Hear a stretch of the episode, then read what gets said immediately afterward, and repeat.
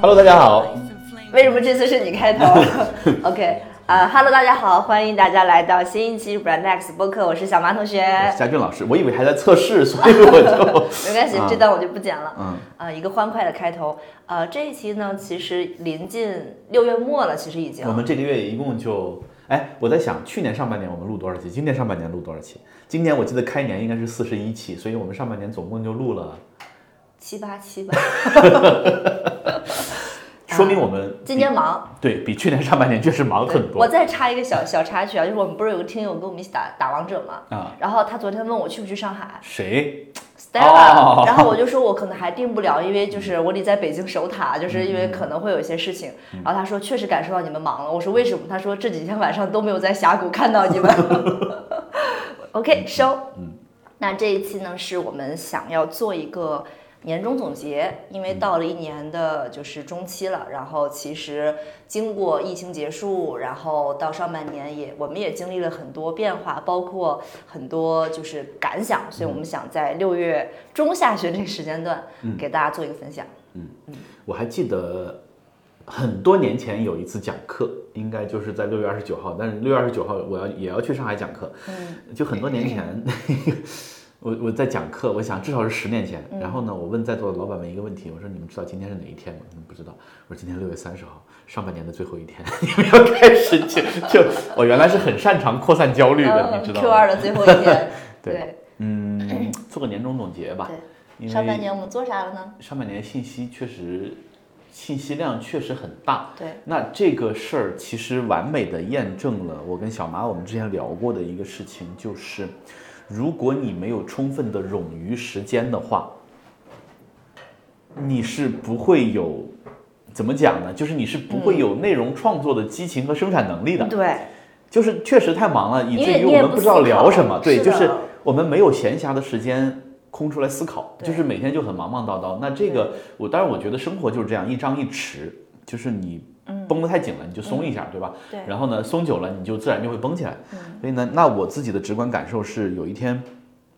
我坐飞机的时候，应该还不到，不是六月份，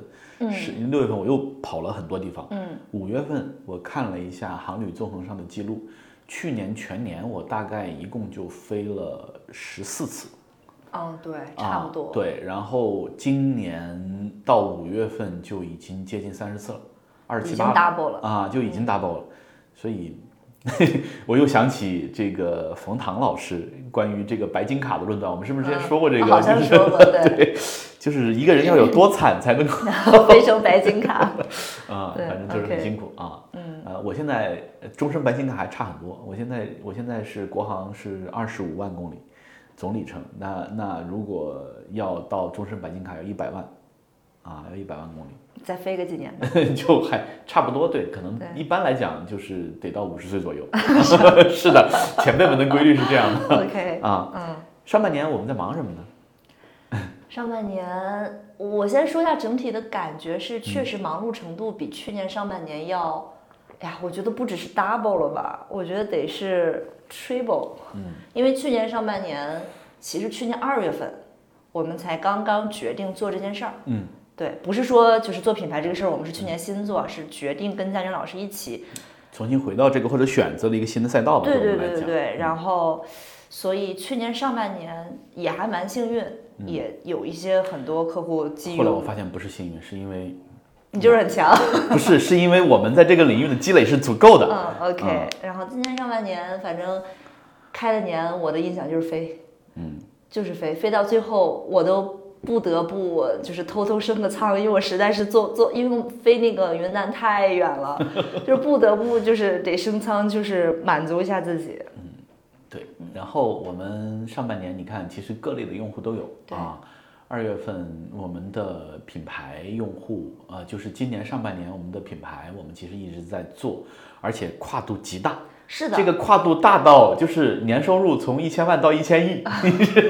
就是真的是接触了我从未想到过的行业，然后还非常非常开心。我觉得是今年上半年，我可以非常坦诚的讲，我们做的所有的品牌的客户，都是我非常非常非常喜欢的客户。对，嗯，我我是这么看的哈，就是它有点像，当我们服务比如说年收入一千万的客户和服务年收入一千 亿以上的客户，我们提供的是同一套。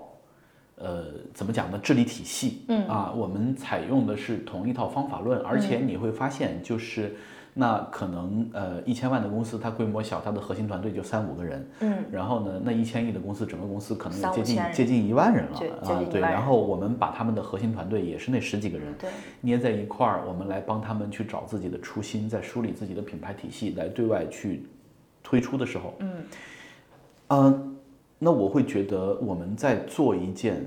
我怎么讲呢？就是我们并没有因为客户的体量而对他们区别对待，嗯，所以我觉得这个是挺符合我们初心的，就是。嗯，视人为人吗？就就对我很公正的对待我们的每一个客户，并且你会发现，哎，他们其实也都就是就是很接受这种方式，或者说对我们的提提供的处理服务，其实还是挺满意的啊。嗯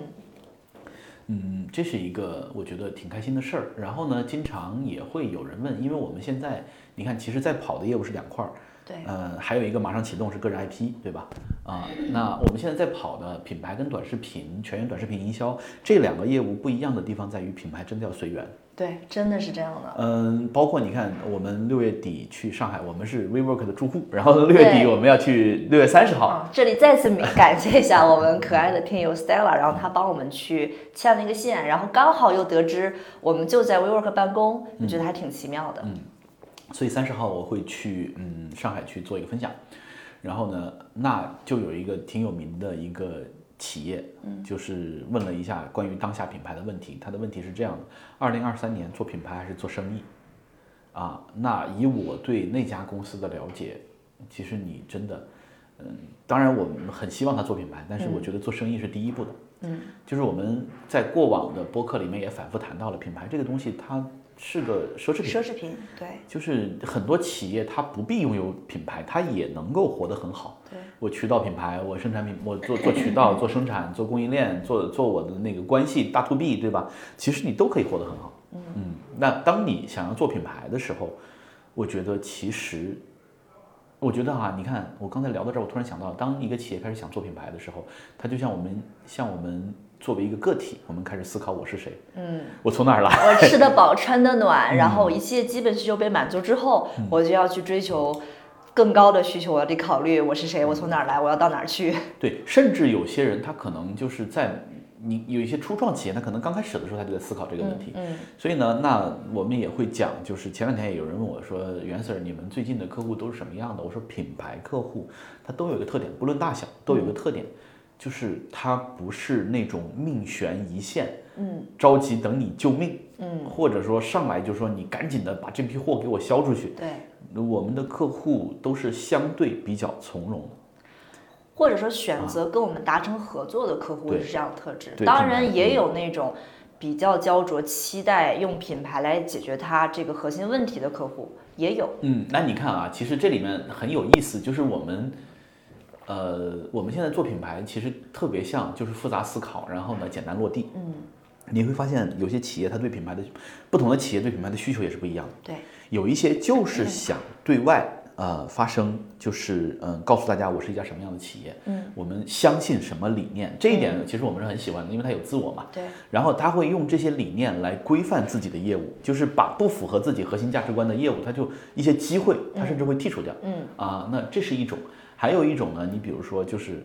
特别好玩，马上就要上市了，对，哎，规模也很大了，我不做知了二道怎十么几介年绍了。自己。我到底是干嘛的 呀？呃，来，你给我梳理一下，嗯就是对那做这种品牌，其实他就不 care 或者不拘于说你给我做一个定位，嗯或者找一个核心的卖点，对，嗯，他不需要，他的业务很好，对，他更需要的是，就是我们理解是一套，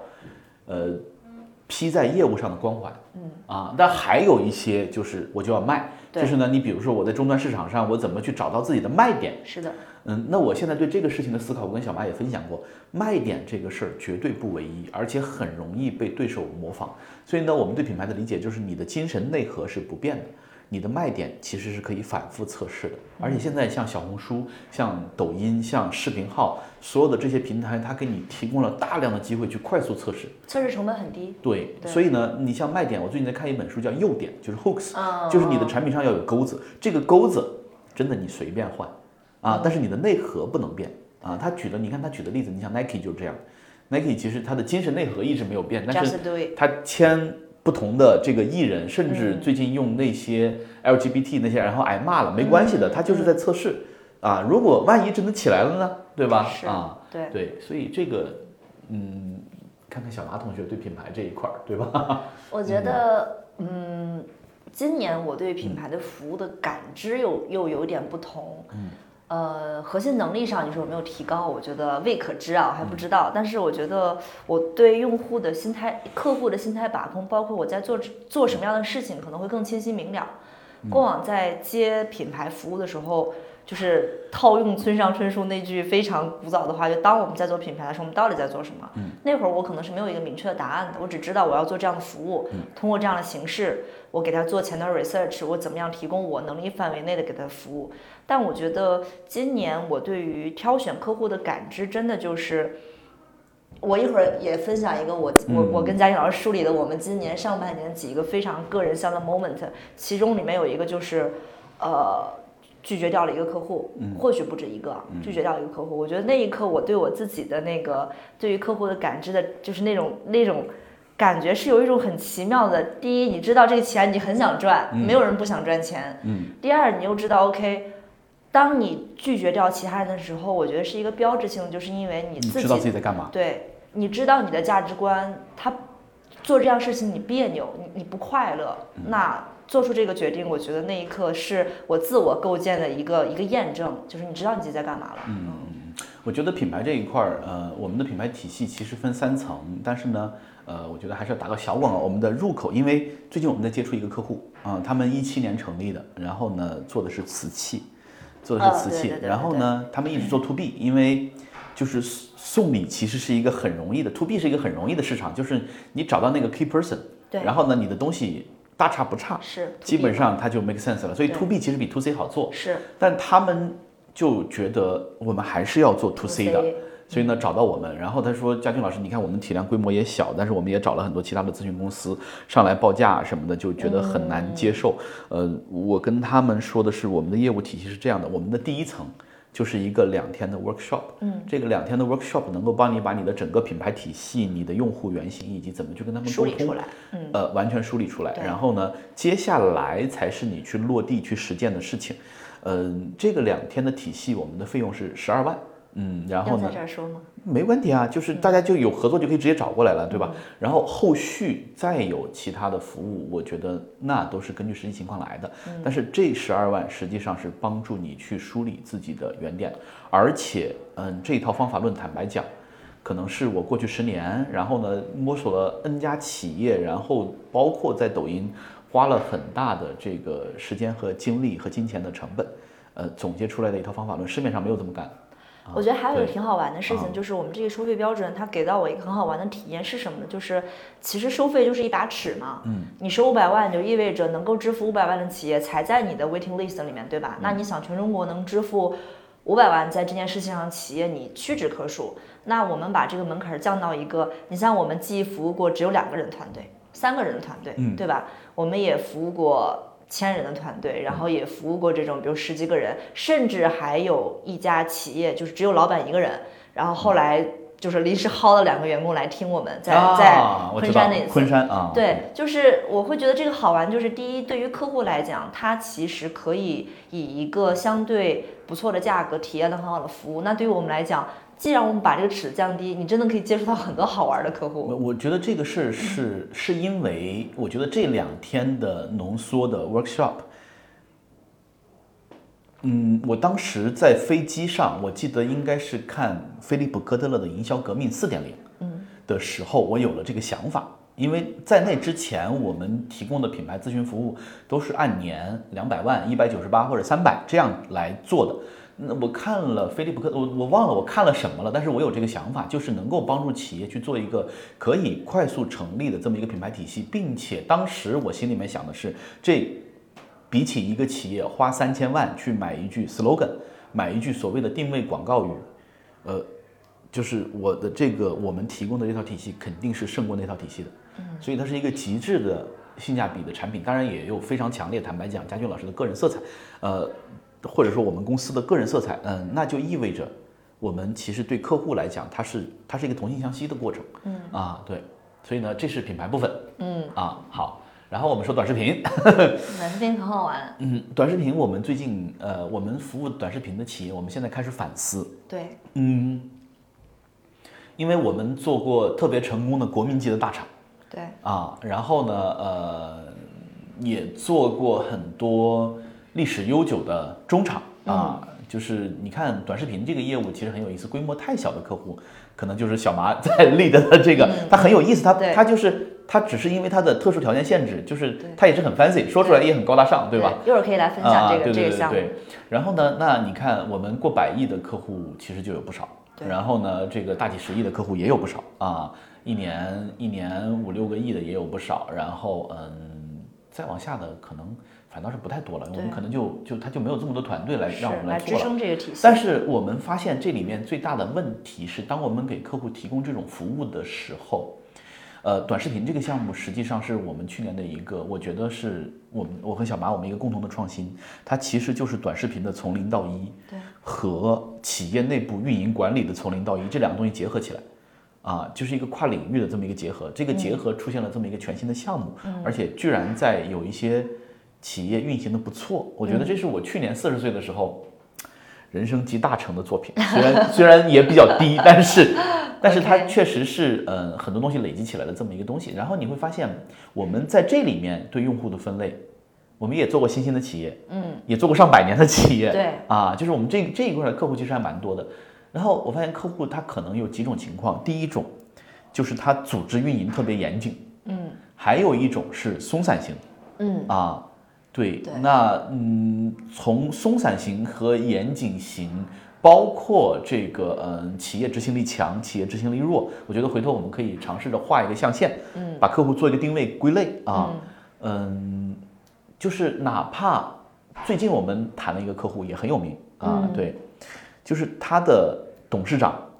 听了我们在过去服务企业的这个实际的感受，我们说的是什么呢？账号装修就是给你一个抖音账号，嗯你的头图、你的昵头称像、你的昵称和简简介介，就这种最基本的东西就是就是你认真思考一下，十五分钟也可以做完的事儿。对，我们见过的执行力最强的企业，在全员短视频推动执行力最强的企业，它用了半年的时间，是都没有完全覆盖到。但是大部分覆盖到了啊。所以我说这个事儿其实不是难在它的操作，是而是难在你怎么去推动团队往前去 push。然后那个老板在台下听的就特别的心有亲身感触，是因为他们在企业内部自己拉了一个群做这个东西，开始自己尝试推进的时候，他发现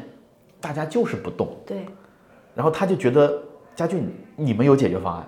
但我们确实做过尝试。我知道，就是你应该做什么能够让大家更往这个方向靠拢。但是其实坦白讲，影响一个人这个事儿真的嗯太难了挺难的，对啊，挺难的。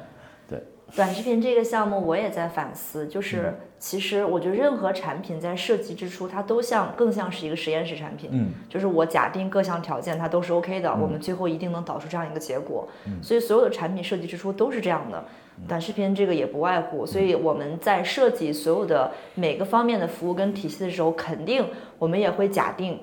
就是我们会下意识忽略掉那些摩擦力，因为在你没有开始服务客户的时候，你并不知道真正的摩擦力在哪儿。我们可能觉得说听不懂，或者说我们哪里没有跟进到位，但你会发现很多摩擦力出现在不是听不懂，就或者说不动，或者甚至企业内部没有这样的团队。所以我们最近在反思，就是嗯，如何能更落地的结合这个企业本身的特色。就是因为你未见得你这套体系如果完成的非常好，它或许会出现一百分、一百二十分，肯定有好学生。嗯但那如果没有那么好的学生，是否他我们在我们的帮助之下，他至少能达成六十分？不能说它是变成两个极 端，哎，我觉得其实你看我们在讨论的时候就会有新的观点出来，嗯就是说我特别不理解那些做播客要写脚本的人。哎，不要这样说。 对对对，因为我们曾经跟有些客户聊过嘛，是他们嗯是出播客是就是做人对家就是要写要脚聊本聊好，对，但是我们比较自由。呃，短视频这个项目呢，其实你考虑两个点，第一个就是还是强烈推一本书，就是科斯的《企业的性质》。嗯，那本书拿了诺贝尔经济学奖，并且只有八千个字，没有任何复杂的论文，没有任何复杂的公式对。它里面提到的核心概念就是交易成本。交易成本就是你比如说人跟人之间，我们默认说小麻，我让你修改账号，嗯，你就修改账号，嗯，我默认这个事是没成本的，在很多老板的理解里也是没成本的，嗯我就但让你是改一下，啊你你会发现小麻，我让你改账号。我就不改，嗯，小妈改账号没问题，你就小妈你写公众号， 你看这个事儿他就已经 delay 了半就年了。有摩擦力，对真的这有摩擦这力。这就是交易成本，嗯，就是我们设计的模型，就是我说你做嗯是顺畅的，但是嗯实际上你会发现每一家企业它内部的交易成本都不一样，对，然后你去调试或者削减这个交易成本的方法也都不一样。嗯对，这就是为什么你看，呃，我说就是就是个人的经验，嗯它在这里面就有意义。你接触了不同的企业，你能够意识到它的交易成本有多高，对对它用什么样的办法去削减这个交易成本，这是第一个点。就是，嗯，你看有一些企业内部它交易成本高到这个项目推不下去对，啊、就是你没有办法去顺畅的去执行这个事情啊。那这是一种形式，所以呢，我们最近在想一种新的形式，就是用训练营的方式来解决。嗯为什么用训练营的方式呢？就是我把你从你原来的工作环境里面抽离出来。嗯放到我的厂里面来对你进行 CPU。就是它对变成了原来是嗯在你固定岗位上给你增加工作量。因为你有惯性嘛，啊对，现在变成、成了、我就选择你了，袁老师，你就是天选之子，你肩负着我们公司未来发展的那个兴衰。所以你看一种，呃，就是我觉得比较困难或者艰辛的方式，就是你在企业内部，你试图去通过制度设计、通过运营、通过奖励啊、通过一套体系设计降低这个交易成本，这个是。坦白讲，我们并不想干这样的事儿，太辛苦了。很重。对，就是你自己企业里面那点破事儿，你指望我给你解决吗？不现实。对，因为 这种辛苦，它不不是说我们多耗费时间，嗯我们多花精力，它就能解决，它不是这样的，它就变成了我们在推一块巨大的石头，这石嗯头想往前滚还罢了，有的时候这个石头它不想仅不想 往前滚，还想把我们也推下去，所以这个嗯博弈的成本会很高。对，所以呢，那取巧的办法，或对我们来来来讲轻更轻松的办法，就是当我弄一个训练营，我把你放到我的场的时候，呃，我就把你的交易成本这一块直接抹掉了。嗯啊，对，我就们是在尝试，啊它会是一种方式。在尝试，这是一个嗯。怎么讲呢？就是反正一直在往前迭代啊。嗯第三个呢，其实就是我们七月份马上要启动的，七月八号到九号，今天要告诉大家这个时间了。我们之前不是上一期，嗯，就是个人 IP 这个，那第一期十二位小天使基本已经就位对了啊，还有很多在 waiting list 里面的同学在等我们的这个呃产品的介绍和手册。对啊，嗯，但现在已经直接确定报名的都是那种。就是并没有看到任何的产品手册， 说嘉靖老师哦，你们要做这个事儿太好了，那我来吧。嗯，对嗯，好朋友们，嗯，好朋友们，那呃，所以呢，个人 IP 这个事儿，我始终觉得，嗯，我记得我一五年开了自己的公众号，一五年开了自己的公众号，当时我的想法就是，我在之前的播客里面也说过，当一个人真正的一无所有的时候，就比如说你众叛亲离，你也没有房，也没有车，然后欠了一破产屁股了债，嗯，你一无所有的时候，一五年我觉得就是你最后能够依仗的武器。当然，你不能是垂垂老垂垂僵死了啊，对吧？就是你还能够正吧的时候，你唯一可以依靠的就一个是你的表达能力，其实核心就是表达能力。当时我觉得表达有两种，第一种就是你演讲或者跟人交流的能力，嗯文还有一字嗯种就是你文章的能力、文字的能力啊。所以那个时候我开了一个公众号，但是现在你会发现，如果你真的一无所有、众叛亲离，然后欠了大几十亿的外债，你要开个视频嗯视频抖音号， 那就瞬间原地起飞，我 觉得。对，啊，就是就是，哪怕你说我要找一个能跟我一起吃苦的人， 这种的，我觉得也会大把人报名啊。嗯所以那个人 IP，我觉得它是会是你的一个人生的保险绳或者是底线。就个人品牌，如果嗯你真的有的话，你在想哈，就是贾跃亭老师，嗯啊，他都已经这样了，下周回国这么多年了，嗯，还有那么多就觉拥护得者老贾人不错的人对，甚至我跟一些非常有名的企业家聊过，他们会心有戚戚，就是哦，嗯就是如果我到他那个份儿上，我也只能跑，没有办法，嗯你知道吧？就是就是，所以他们并不因为这个事儿而低看老贾一眼，就是他在那个钢丝绳上站着的时候，他知道说不定哪一阵风刮过来，他就会变成跟老贾一样，嗯啊，所以你看，包括很多原来在乐视上班的这些中年人们，其实嗯啊、还是能够回忆到当年的那种那种光芒或者乐趣等等等嗯等这样一系列。所以我觉得，呃，而且贾布斯，你看他但凡想干点什么事，他总是能忽悠到 钱，对吧？你再看，嗯，比如说你看最近蔚来，嗯，未来汽车，我们之前可能在播客里面就是也嘲讽过哈、但是我觉得不应也该没有嘲讽啊，对，也就没有是啊，就是我觉得它的业务模式我不能理解，是因为你卖一台四十万的车，你花八十万去服务，你咋想的，对吧？然后呢，呃，而且就是最近三个月我们注意到他们的销量，就是我看到网上有各种传闻嘛，其实就是因为烧不动了，就是它开始削减它这八十万八十万的福利，嗯，呃，那新客户也就罢了，新客户觉得你没有原来划算了，老客户。你一旦削减他们对应该有的福利，所谓终身免免费换电，不换了啊，你得加钱。那这个事儿它的口碑就会受到影响。嗯，对。当然，未来现在又特别有意思，就是上海车展的时候，前两年车展嘛，嗯，就有一个戴白头巾的大哥啊、在看车。那个大哥可能就是坊间传言，就跟旁边的助理说：“哎，这个这个品牌不错啊，把把这车给我买下来。”结果他助理第二天可能就给蔚来打了十一亿美元要入股， 就是他们又在应该是资金链濒临断裂前了，他是最近有拿纳到钱了了，阿布扎比主权基金十一亿美元到账， 他们说那个大哥可能就是想买台车， 但是助理 OK 误会他的意思了，就给我买份肯德 基，然后就把肯德基买下来，买下来了啊， 就是这种啊，所以嗯，但是就退一万步讲，就这个事儿他如果不成，嗯，我并不觉得他会掉到万劫不复的深渊里面再也出不来，对他还因是为怕，大家知道你还是你，你还是这个人，对所以我会觉得我们做这个事，它其实是个刚需，就是我们给素人老板提供个人 IP 服务，它更像是一个刚需啊。我们持续在招募，大家感兴趣的还是可以沟对不沟通。给我们给我们留言和沟通啊，这是个人 IP。呃，对，我觉得个人 IP 这个，我的反思是，呃，再加上昨天其实我们又有另外一个算听友吧，好朋友过来跟我们聊天，呃，我突然间就有一个反思，就是，呃，开我我好像开始到了可以理解“大道至简”这四个字的年纪了。嗯，就是你你这个话放到我二十五岁、二十四岁的时候，我会觉得，呃，这个这个道理我懂，但是我不理解，就是它是身体性的不理解，所以我那个时候觉得我要把。把概念复杂化是一件很 fancy 的事情。如果你看过 agency 写的方案，你一定能理解我在说什么。嗯所有 agency 出身、广告出身、PR 出身或者类似于咨询出身的朋友们，你一定知道我在说什么。就是我们非常擅长把简单的概念复杂化，并引引以为荣。你你说完我补，你接着说。 OK，那嗯在做个人 IP 这个项目的时候，我参考过市面上非常多类似的课程也好、培训也好、咨询也好，你会发现他们，你不能说他把简单的概念复杂化，他至少让你把整个概念渲染得让你觉得哇，这事儿太难了，我必须得学。嗯。但我觉得我们然后在他收你九块九，呃，有有的也很贵。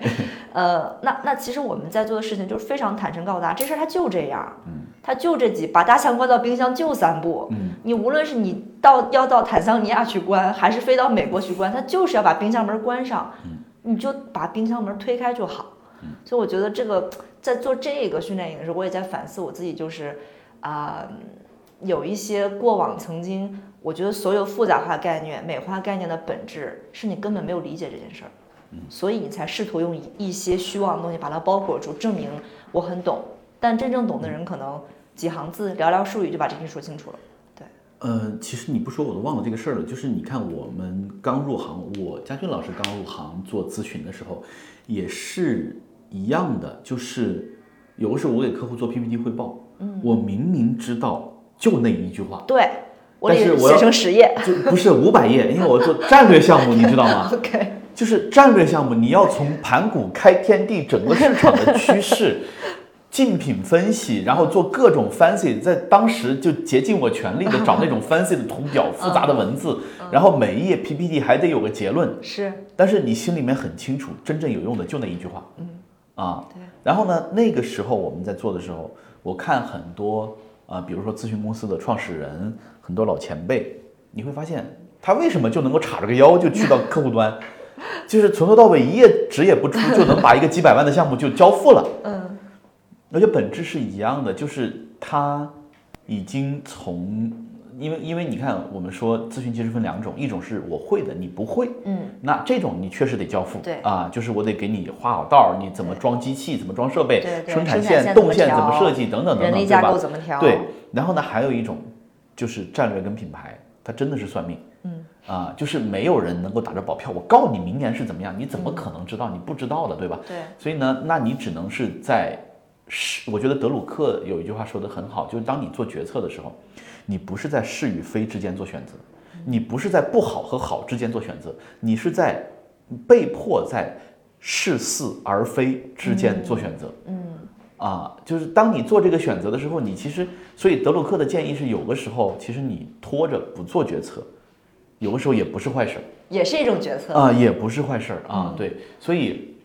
这个就是我们当时说，就是就跟小妈说的一样的，就是当你开始领悟到大道至简的时候，你就对可以叉着个腰不出 PPT，就 那也没有，已经开始往那个方向靠近了啊。因为为什么会有这种特别深刻的感受呢？就是我们最近在给另外一家超大型的一个市场龙头做一个方案，嗯，呃，在做这个方案的过程当中呢，我我我在每写一页的时候，我都在审视，我说你这页到底要说啥？嗯，你你非要说这句话吗？或者说你非要把这个数据放上去吗？我所以我在做这次方案的时候，我尽可能的删掉了所有我认为无用的东西。但过往的时候，比如说我最终只想得出一加一等于二但你看大家或者创意同学拿到我们的这个概念的时，That's 候， the point。他难受的点在于太简单了，对他担心客户觉得你没有付出足够的对苦劳。对，然后就好比说，我们其实这次就想告诉客户一加一等于二，嗯，你就告诉他一加一等于二就好了。但我非要论证什么是一，什么是加，什么什么是等于，为什么是二？市场大百分之五十一的人说是二，百分之四十九人说三，那为什么最后我们得得二？所以我我我其实是负责把这次方案前端策略梳理的部分都整理好了，给到了创意的同学去做策划，相当于就是细化我的 idea。然后细化了一大一大套，就是跟我完全表达不相符的东西。我那一刻突然意识到，我觉得大家对这件事情是没有安全感的，就是你怎么敢就写两 句话？呃，不是，我觉得这就是筛选客户的过程。真的，就是你非要让我把一句话变成五百页这种的，除非你给够钱，我我在入口上我们是不服务的。对，但这个方啊案目前还没有到客户那儿，对我就仅从策划人员的立场出发，就是他为什么会把这个方案续写成这个样 我觉得子？他应该就是年轻啊，我就是是能就是理因为解的他还没有抽离出来去对看我到是可以这个理事解情的的本质。对啊。所 OK，以呃， 挺好玩的挺哈好，玩嗯品牌短视频个人 IP，呃，个人 IP 也是我们今年的这个一个新的新的尝尝试，试嗯新的尝试。对，所以这是我们上半年的一个简单的总结吧。工作跟业务的总结。对我们一个梳理都不叫总结，因为还没有没有总结出任何结论来。嗯，那我们接下来，其实我跟嘉俊老师分别列了几个我们自己在上半年一些比较深刻的 moment 吧。我觉得这一点很重要，就是我们在梳理自己的这个 moment 的时候，我们只看高兴和成功的事情，我们拒绝反思。 为什么呢？就是因为只有成功才会带来另外一个成功。然后呢，其实很重要的一点是，就是我觉得我们没有那么多的束缚和弯弯绕，嗯，就是我们是可以接受自己快速失败的。快速失败之后，当然我们也会总结和反思，但是对就是你不要停留在过去的痛苦里面出不来，嗯啊，就是因为我们有足够多的开心的时候，足够多的新的成就支撑我们往下走了。对，好，啊啊！我先分享我，我们可以一个一个来啊，交替来。我第一个 moment 就是在我们服务某个国民级大厂做短视频项目的时候，我们因为收获了成功的经验嘛，而且非常成功，嗯嗯，就拿着这一套方法论。那个时候其实我们刚开始做这个项目不久，嗯给另外一个外企吧，也是非常非常有名的一个客户去提案的时候呢，呃，因为当时家俊老师不在，基本上是我一个人在应付这个项目。然后在过程当中呢，提到最后一个环，基本上因为你想这种大厂入库，这个都已经耗费了很大的精力，嗯，我记得春节的时候，小麻送我各种，对，要章要合同，因为他们非常非常严格。然后呃，第四轮吧，应该已经差不多提的时候呢，就出现了一个插曲，就是他说，呃，小马，我们非常信任你，但是呢，最近给我们提案另外一家公司拿到的方式方法，甚至战报 PPT 都是一样的。对，跟你们是一样的。呃，就是这个事情你怎么看？或者说，他就告诉我这个情绪都是挺好的朋友。我那一刻的及时反应就是，哦，我们不是第一个做这件事的人，或许哎有，你人怎么做。可能呢？因为他拿的都是我们的战报啊，不你怎么不会不，有他这个当时想的法？描述是啊在其他省服务同一个客户，啊所以我就在想，会不会是有跟我们类似的机构，他也用了这个方式方法，因为可能那套模嗯板模板是啊对，所以我是这么想的，我就哦回来跟家长说，我说可能。呃，已经有其他人在做这个事儿了。嗯然后，反正当时的我的第一及时反应就是，我还挺有一点点小焦虑感。嗯，对。然后或者说我遭受到这种 challenge 的时候，会觉得有一点，哦，这这个事儿怎么这样等嗯等的。后来呢，这个事情就搁置了，一直到今年的。四月份、五月份，嗯，还是六月份、五月份，五月份，嗯，在俊老师又回到那家大厂，然后最终我才知道这个事情是，呃，他们就是我们服务的这个团队在向总部汇报的时候，资料外流了，嗯，然后有人直接拿着用了，因为我们经过验证，跟我们是一样的。对。然后那一时间我的我的感觉是百感交，一方面就觉得说，OK，那那确实是你你这挺不地道啊，你这事儿做的怎么敢？第二个就是我在反思，为什么当时我的及时反应是如此之不自信？就我当时就应该，无论是谁向我 challenge，因为这事儿我做过，我做成了，即便其他人复制我，或许他会比我更好，但这事儿确实是我在这个项目当中积累的成功经验。那为什么当有人来 challenge 我的时候，我的下意识反应是不自信呢？我不我不知道，就是嗯，我觉得他，我觉得他跟性别未见得有关系，但是可能确实女同学会多见一点。呃，但我在很多男男生身上也见过这个问题，就是不自信啊。嗯、但我是我是一直是一个盲目乐观和过于自信的人。而且呢，你看，你看耶鲁不是有个校训嘛？嗯，就是在任何情况、任何情境下、任何条件下，我们都希望你能够无条件的自信。就是因为这是维系你，就是就是人格体系的一嗯个很重要的边界和标准。但最近发生一个事儿，就大家知道，我曾经是时尚集团的副总裁嗯啊， 圈内大拿。然后呢，很有意思，就是我们在做公益项目的时候，有一个公益项目叫明星慈善。啊，呃，就是一个基金会，他们每年会研究明星的公益慈善的行为，然后就出一本白皮书明。白他们的目的是引导更多的明星参与到这个项目体系里面来。嗯嗯，然后呢，那我作为就是 ABC，就是这个嗯这个 PD 公益机构的，我其实是品牌啊合伙人，合伙也是人 PD，我也带项目，也是他们合伙人。然后我就会给到一些建议，我就说明星慈善这个，嗯，这不对上口了吗？对，你们为什么从来都没有人找 我呢？就是，然后他们就小朋友们就就加了我的微信，说佳俊老师，我们现在就是嗯缺乏一些，比如说，因为他们在采访明星工作室的过程中，明星工作室明确表述，我们其实希望参与公益项目能跟媒体，尤其是杂志、嗯、明白，进行资源联互动换对啊，就说白了就是互换。对，懂，他说：“那佳俊老师，你能不能给我们联系一下，就是嗯、这个杂志的这些，就是就是媒体老师们？”嗯我说：“那我给你找几个我之前的前同事。嗯，我跟小麻说过他们的背景，就是对我也有呃，就是了就是解就是宇宙大刊的宇 top 宙的主编，核心骨干啊、 对和和就是那个体系里面，就是不是不是最有话语权的人，但是是在在业务层面对相相当有话语权的是这样一些，嗯，全世界我觉得都没有多少的这样的人。然后呢，我找了三个，嗯，你知道他们的反应是什么吗？就是确实也因为时尚确实女生多，呃，那三个同学给我的反馈就是，第一个说啊，就是袁总，我会不会给你丢脸啊？我我能接受采访吗？我说你为什么不能啊？就是我对他的印象是，你做一场晚宴的时候，你能把半个亚洲的一线明星召集在一块儿，然后呢，这个呃，谁谁先上红毯，谁不上红毯，然后明星之间开始 battle，开始撕怎么办？现场做临机决断。我说你没有资格做这个事，还有谁有资格来来接受这个访谈，对吧？另外两个都差不太多，但是大家的反馈如出一辙，就是我怕讲不好。对，我跟他们说，我说那些做这些公益项目的小朋友什么都不懂，他完全是个门外汉。说白了就是，其实就是我来跟他们讲也是够的，但只不过是你们有更直接的体感。对，所以就是，嗯，我不知道，就这种，他明明已经 over qualified 或者 super qualified，嗯，他还是不够自信，我觉我不得这知个道为什么。我觉得这个有两个是在我过往成长生涯当中，我一直在对抗的两个阻力。第一个是，呃，我这个我觉得是一个现实，我觉得女性就是更喜欢自我审视。嗯，因为社会对于她的要求，方方面面都逼迫的一个女性，她要从一开始意识觉醒的时候，要一直自我审视。然后，因为我觉得这种自我审视本质上，我们就是在一个南宁的社会里，所以你是一直被审视的一个状态。嗯然后你还要再给这个审视上加一个加速数，我还要自我审视。我觉得这是第一个限制条件。嗯我觉得第二个就是很多我曾经遇到过非常非常优秀的人都会有不配得感，就是我干成这个事儿，是我幸运，天时地利人老夫和老。夫从来都是，这他妈就是我应得 的。对，所以所以我觉得我我在我我我刚过完二十八岁的生日，我在我这个时间段，我才敢勇敢的探出我那个触角。第一步就是好，我经过这件事情验证，我就是做的很好。是你不对，对，就是你做的不对。然后你为什么敢拿着别人的劳动成果去提案，而且还提同一家案？我就觉得下次如果再遇到这种情况，我说好，那那你要是觉得他们家更好，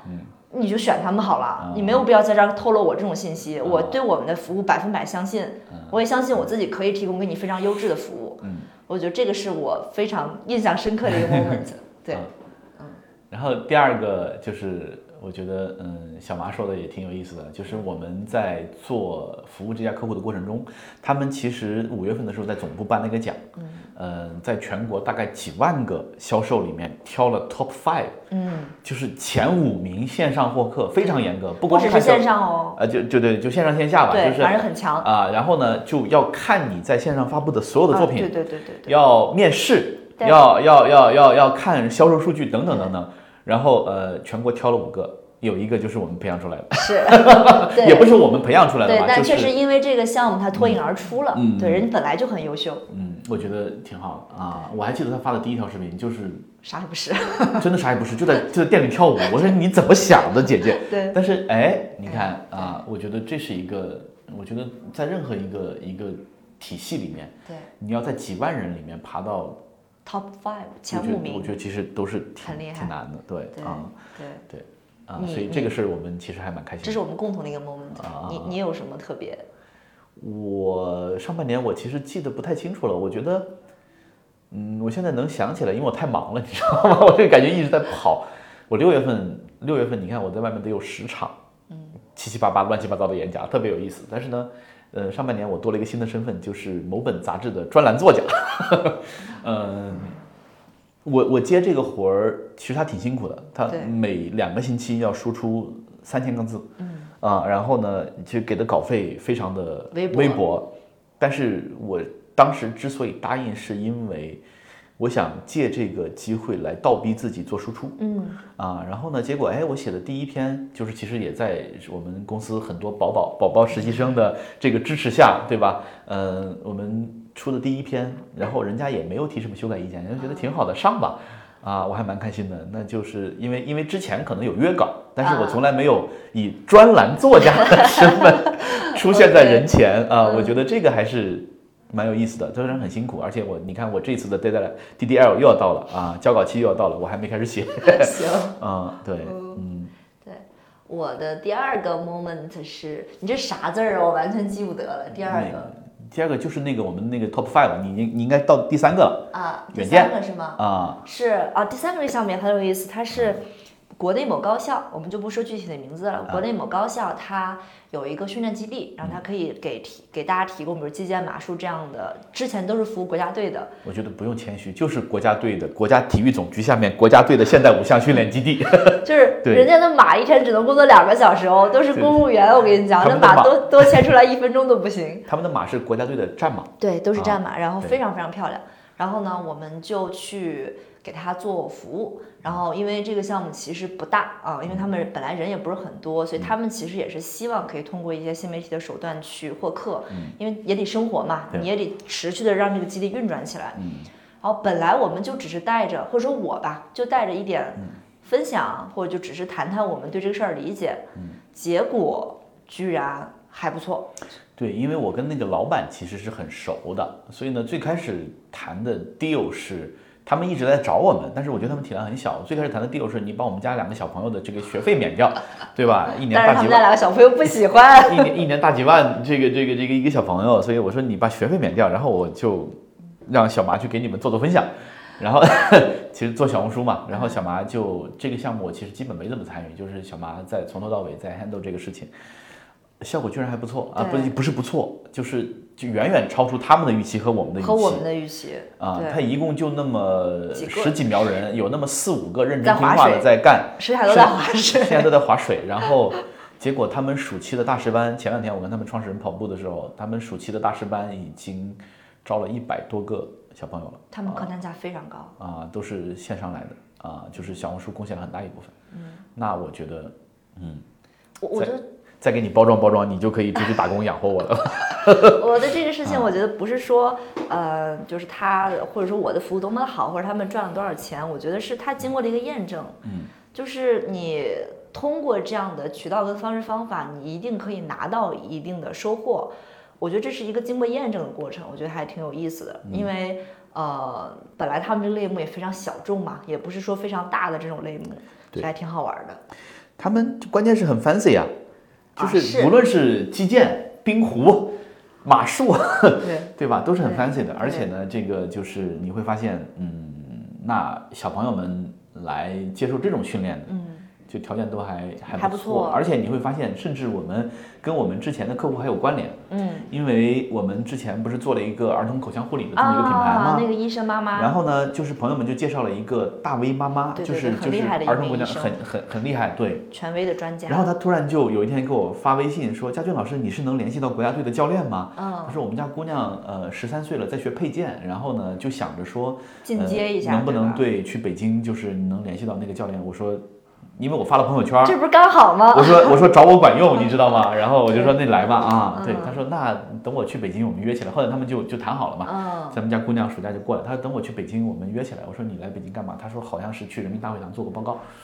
然后说约起来，我觉得还挺好的啊。对，对，而且我感觉这个项目给我的感受就是，它不是虚的，就是我帮你做了一个什么样的东西，然嗯后我也不知道你下一步会怎么样，它就是一个非常实打实的改变。确实，因为我们在第三次，哎，你没去，啊他们不是颁奖的时候嘛，啊嗯呃你没去，那个珊珊跟我去的，他们是现场发红包，哎，就是对嗯你你那个非常优秀的那些，就是老师们通过小红书招到多少人，他那那个我还很有成就感，因为他真的把钱发到那个人嗯手里，我觉得挺挺好的。 OK 啊、对，OK， 所以上半年其实刚才我跟小麻在复盘的时候，发现不管是我们现在提供的品牌服务，还是我们的短视频的服务，还是我们做的个人 IP 的服务，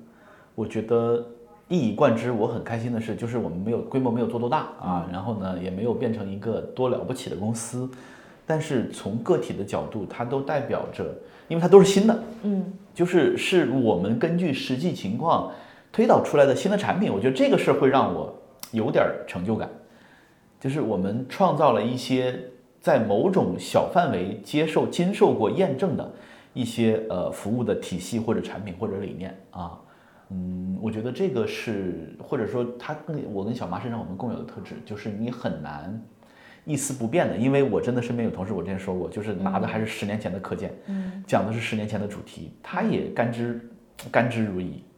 对吧？啊，挺好，我的市场也我觉得仍没然有有问它的市场嗯我。觉得没有问题，我觉得没有问题。但是对我的自我肯定就是，那我做的东西，哎，都是新的啊，我觉得还挺开心的。嗯，对，对，上半年我还觉得有一个呃结论，就是我们的服务能力真的也没有，就是我们的半径其实很窄。就是你看，其实我们上半年虽然客户也蛮多的，但是我在想，但凡再加进来一两个，这都没法活，我觉得满满了了太满了，就是你的时间精力还是有限的。对，小麻还有一个呃 moment 就是拒绝了一个客户。 对，嗯，这个其实刚刚我我有说嘛，就是当你慢慢知道自己在做什么的时候，你就你就像那个 Ray Dalio 他自己写的本书叫 Principle 嘛，他一直不断的在总结他人生当中的那些 principle，、这嗯些 principle 的就是原则的作用。不是说告诉自己或告诉别人，而是当重大的事情、当决定来临的时嗯候，你是有很多个维度的尺子可以迅速帮你去做决断的。嗯我之前是体会不到这一点，现在慢慢可以体会到。我觉得就是 OK，这这钱我没挣着，反正他会在其他地方回来的。对，嗯就是做自己开心的事情嘛。所以呃，差不多时间差不多，楼下还有个人等着我们吃饭。 呃，我在想收尾就是呃，正好前两天我们有一个也是一个听友，昨天啊对啊是昨天吗？昨天，不是，昨天我不，在公司前天，啊，前天。嗯啊，对，前天对前前天一个天听友我们来我们公司，然后呢也是，嗯，他其实职业路径还蛮顺畅的，到年底要升职了，他对职业路嗯径跟我简直一模一样。对，你不然觉得后吗在大厂就是在在公关公司吧，对就是就是也很好，但是呢，他就就很迷茫，陷入然后迷茫啊，对，然后就来来一起来聊聊天，然后嗯，最后我们其实得出一个结论就是。我们因为现在整个经济形势，它肯定是一个长周期的，至少是原地不动，甚至是下行。嗯，所以呢，呃，如果你在一个大厂还有明确的升职路径，你的领导还不错，呃，他有自己的方法论，然后他也照顾你，我觉得这是很好的，就是你就继续干。嗯对，但是很多我们身边的朋友，他这个路径已经消失了。是的，嗯，因为碰到一个好领导是小概率事件，嗯，大概率你碰到的都是人渣。然后呢，呃，就对，就是这个世界就是这样的啊，叫就佛家八苦嘛，叫怨憎会。什么叫怨憎会呢？就是你不，你跟你不喜欢的人总是能碰到一块儿，你知道吧？啊、来生度我的是吗？生老病死爱别离，怨憎会，还有什么玩意儿那个， 就是等等等等啊，就是反正就是就是很苦。嗯，那我们觉得，在这种情况下，如果你不至于为了生计太过操心，嗯，我们觉得就是去从事一份让你自己没有摩擦力的工作是很好的，因为过去经济环境好的时候，大家搏的是回报率，对，就是同样的努力，同样的付出，嗯，一天工作十八个小时，我能够一个月挣个五万块钱、七万块钱，对吧？拿命去换呗，没问题。但是现在你想拿命换，没嗯有这个渠道，你也没有这个机会了啊。那你可能要考虑的就是如何控制你自己的成本。所谓的成本就是我做这个事儿又心情又愉悦，它还能给我提供收入，不管是摆摊儿也好，卖串儿也好，对我们身边有这样的，甚至是就是做 freelancer，然后给人做心理咨询也好对，呃，包括就是去兼职做，比如说医美的销售也好，嗯，嗯，它都是没有摩擦力的。对，啊，就是只要你干这个事儿开心，并且能给你带来一定的收入，我觉得它就是一个好的工作，这是第一点。第二点就是市场空间，嗯、像我们这种小微个体，我那天跟那个跟那个来我们办公室的那个听友也说，就是你要相信经济环境再差再差，这个市面上绝对不缺你我跟小马每年赚一千万的空间，肯定是不缺的。你不能因为你是一条鱼，我把你从太平洋挪到了印度洋，你说印度洋太小了，我长不大。嗯这个事是不成立的，就是你只是一个小鱼苗而已，你的你生存所需的空气养分，你发展所需的这些养分，市面上绝对是充沛的。对，你保持 open 的心态，啊，你就能够找到这个空间。我我最后补一点是我最近的思考，我那天跟赛俊老师也有分享，我说我到今天，你问我是否找到了自己完全内心没有摩擦力、很热爱的事情，我的回答是我不确定，因为我还没有成长到足够有经验去判断。呃，我真的要从事一些事情，我觉得我还没有成熟到这个程度。但我现在的改变就是，第一，我不给自己下计划或者定目标了，就是因为我突然发现定目标、做计划这件事情，你本质上还是在玩一个有限游戏。就是我们从小成长，这些好学生们更有感悟，因为好学生们最擅长的就是老师给你一个命题，你用最优解的方式把它解出来，你就能匹配到相应的嘉奖。所以，我们每次在寻找目标的时候，本质上都是你希望宇宙能给你出一道题，小马，你把这个题解了之后，你就可以鱼跃龙门，然后走上人生巅峰。你定目标的时候，本质上你就是希望有人给你一道题去解。但你会发现在这个社会上，你要解的题，第一就是要解题太多了，就是根本没有人 care 你是谁，给你出道题。第二，有一些题它根本就不必被解，所以我觉得定目标、定计划还是一个向外求、期待别人给你答案的过程。对，对，嗯，最后我想做一个概念测试，嗯， 就是因为我们不是在做品牌咨询嘛，现在其实很多这个我们身边的朋友也在寻找转换赛道的机会，嗯，所以呢，那我们其实公司里面装了一堆这个超龄的实习生和正经的实习生。那我们想做一个概念测试，这个概念测试就是有没有人，到底有没有人愿意来我司付费上班，就是可以远程啊，你一个月不用给太多，两三千块钱，对吧？我们每个月给你派点活儿，然后呢，你就可以参与到我们各种 fancy 的这个品牌项目、短视频项目和个人 IP 项目里面这来。就是实习生的美化说法，我觉得。不不不，付费人家给我们钱， 就是我们给你提供实践的机会，这是一种形态。感兴趣的可以联系小马，我们是做概念测试。呃，第二种形态是什么呢？第二种形态就是我司正式面向全社会招募高级副总裁。啥？呃，高级副总裁就是同样你会有个光鲜亮丽的 title，我们给你放到公司介绍上，但是呢，比如说就是你投五十万，五十万我们给你公司百分之一的股份，以及一个高级副总裁的 title，甚至可以给你专门设置一个办公室，你可以来视察我们的工作。呃，已经有同学明确的表示感兴趣了。 对啊、感兴趣的可以联系小妈。这个高级副总裁仅限十名，因为公司高级副总裁太多也不是什么好 事儿。我我我下半年的业绩就靠着各位了，赶紧来投我，我可以那个置换我的股份。其实 Brand X 是一家很不错的公司。我们你看，我们接触的这些客户，我们在所所做的这些新的事情，对吧？嗯虽然你有钱，你可以付费上班，你可以成为我们高级副总裁，我们还是会筛选，我们要筛选跟我们志趣相投的，啊，能够愿意去探视新的领域的， 啊，愿意在自己的这个人生路上尝试去切换赛道的。嗯当然，如果你爸是什么阿布扎比的什么，你非要给我们买下来，我们也同意 啊。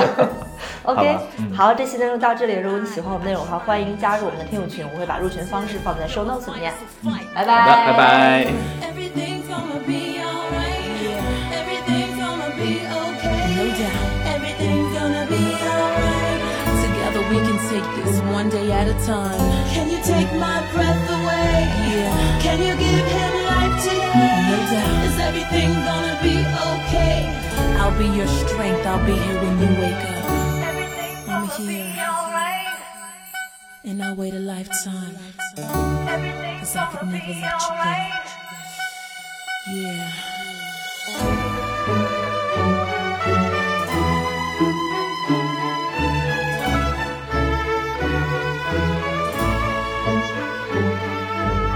I give my life to only see you breathe again, hand in hand as we walk on the white sands. To hear your voice, rejoice as you rise and say, This is the day that I wait and pray, okay? Today's silence as time just moves on. You can hear it though, but I'm playing our favorite songs. I miss you much, I wish you'd come back to me. You see, I'd wait a lifetime, cause you're my destiny. Everything's gonna be alright. Everything's gonna be okay. No doubt. Everything's gonna be alright. Together we can take it one day at a time. Can you take my breath away? Yeah. Can you give him life today? No doubt. Is everything gonna be okay? I'll be your strength, I'll be here when you wake up, alright? Everything's gonna be alright. No doubt. Everything's